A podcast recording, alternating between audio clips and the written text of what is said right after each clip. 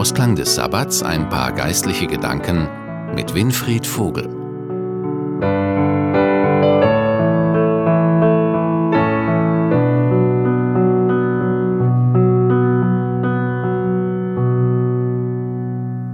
Zum Ausklang des Ruhetages und zum Eintritt in eine neue Arbeitswoche begrüße ich Sie zu dieser kurzen Besinnung.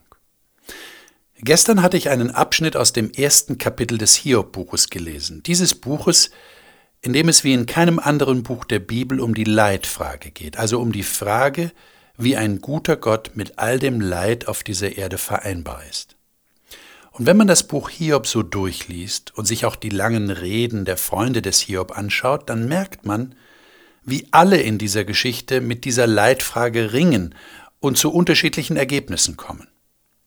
Die einfachste und für die Freunde von Hiob logischste Variante ist die, dass Hiob gesündigt haben muss und deshalb erlebt er dieses Leid. Das entspricht übrigens in etwa auch dem, was der Satan im ersten Kapitel des Buches bereits behauptet hat. Hiob hält Gott nur deshalb die Treue, weil es ihm so gut geht. So nach dem Motto, weil der Hiob so brav ist, deshalb ist der liebe Gott so zufrieden mit ihm und gibt ihm Reichtum und viele Kinder und so weiter. Wenn das alles wegfällt, dann muss Gott nicht mehr so glücklich mit dem Hiob sein und deshalb geht es ihm so schlecht. Und Hiob wird hier wirklich an die Grenzen seiner Tragfähigkeit und Ausdauer gebracht. Wir lesen, wie er am Ende seiner Kräfte anlangt und den Tag seiner Geburt verflucht die Sinnhaftigkeit seines Daseins also wirklich in Frage stellt. Und am Ende geht es immer um Gott. Denn diese Frage bleibt, und sie wird ja millionenfach auf dieser Erde auch heute noch gestellt. Wenn dieser Gott im Himmel tatsächlich so allmächtig ist, warum macht er dem Bösen und all dem Leid kein Ende? Und auch Hiob quält verständlicherweise diese Frage. Warum geht es mir so schlecht? Gott, warum tust du nichts? Wie geht Gott mit dieser Frage um? Denn eines ist ja klar. Genau deshalb ist das Buch Hiob in der Bibel. Es geht darum, wie Gott ist und wie er mit diesem Konflikt zwischen Gut und Böse umgeht. Gott schweigt im Buch Hiob sehr lange, genau gesagt bis zum Kapitel 38. Erst dann redet Gott, nachdem Hiob und seine Freunde alles gesagt haben, was ihnen so auf der Seele liegt. Das Erstaunliche ist, dass Gott ganz anders antwortet, als Hiob und seine Freunde und wahrscheinlich auch wir erwartet haben. Nein, Gott erklärt nicht, woher das Leid kommt und warum er es zulässt. Nein, Gott stellt seinerseits Fragen. Erstaunlich. Gott beantwortet eine Frage mit einer ganzen Reihe von Fragen. Das sollten wir uns mal ansehen bzw. anhören. Ich lese einige Verse aus dem 38. Kapitel im Buch Hiob. Und der Herr antwortete Hiob aus dem Sturm und sprach, Wer ist's, der den Ratschluss verdunkelt mit Worten ohne Verstand? Gürte deine Lenden wie ein Mann, ich will dich fragen, lehre mich. Wo warst du, als ich die Erde gründete? Sage mir's, wenn du so klug bist. Weißt du, wer ihr das Maß gesetzt hat?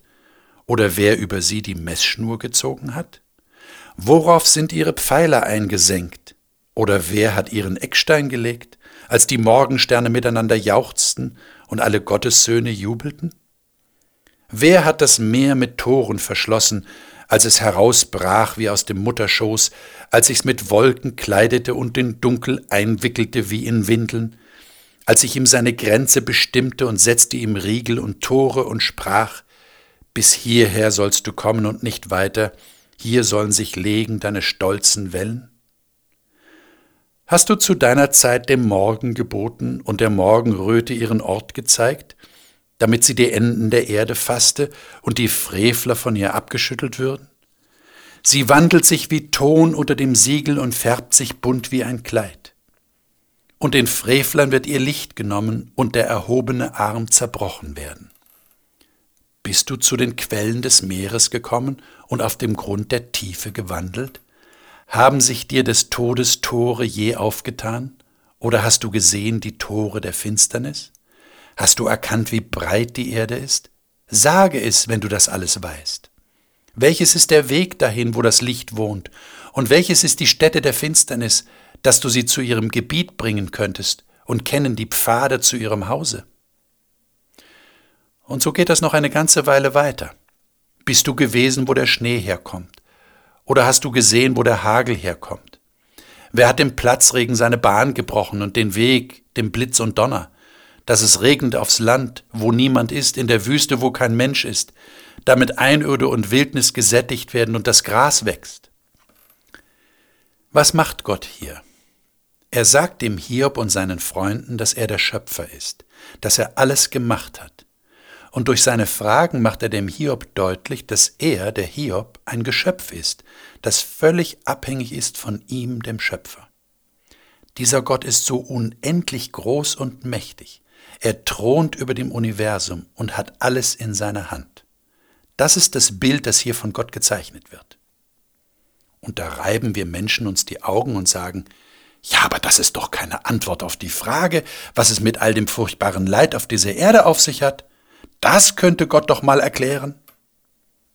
Nein, Gott erklärt es nicht, wenigstens nicht hier im Buch Hiob. Ich persönlich glaube, dass das damit zu tun hat, dass es nicht wirklich erklärbar ist, ähnlich wie Liebe nicht wirklich erklärbar ist. Wie die Liebe ist auch das Gegenteil, nämlich das Böse und der Hass, eigentlich ein Geheimnis. Und Gott scheint zu wissen, dass alle Erklärungen nicht wirklich helfen würden. Was er aber tun kann, ist zu zeigen und zu beweisen, wie groß und vertrauenswürdig er ist. Seine Schilderung in den Kapiteln 38 bis 40 sollen dem Hiob und nun auch uns heute deutlich machen, dass wir es mit einem Gott zu tun haben, der genau weiß, was er tut. Und er lässt uns nicht im Stich, auch wenn es sich manchmal so anfühlen mag. Er wird dafür sorgen, dass dem Bösen und damit dem Leid eines Tages ein Ende gesetzt wird. Und er, der alles geschaffen hat, ist in der Lage, etwas ganz Neues zu schaffen. Und das wird er tun, wenn die Zeit gekommen ist. Und ich denke, dann werden wir besser verstehen, dass wir in unserer menschlichen Begrenztheit heute noch nicht wirklich verstehen können. Vertrauen wir diesem Gott auch für die kommende Woche unser Leben an, ganz egal, was kommen wird. In diesem Sinn, wünsche ich Ihnen eine gesegnete neue Woche. Ihr Winfried Vogel.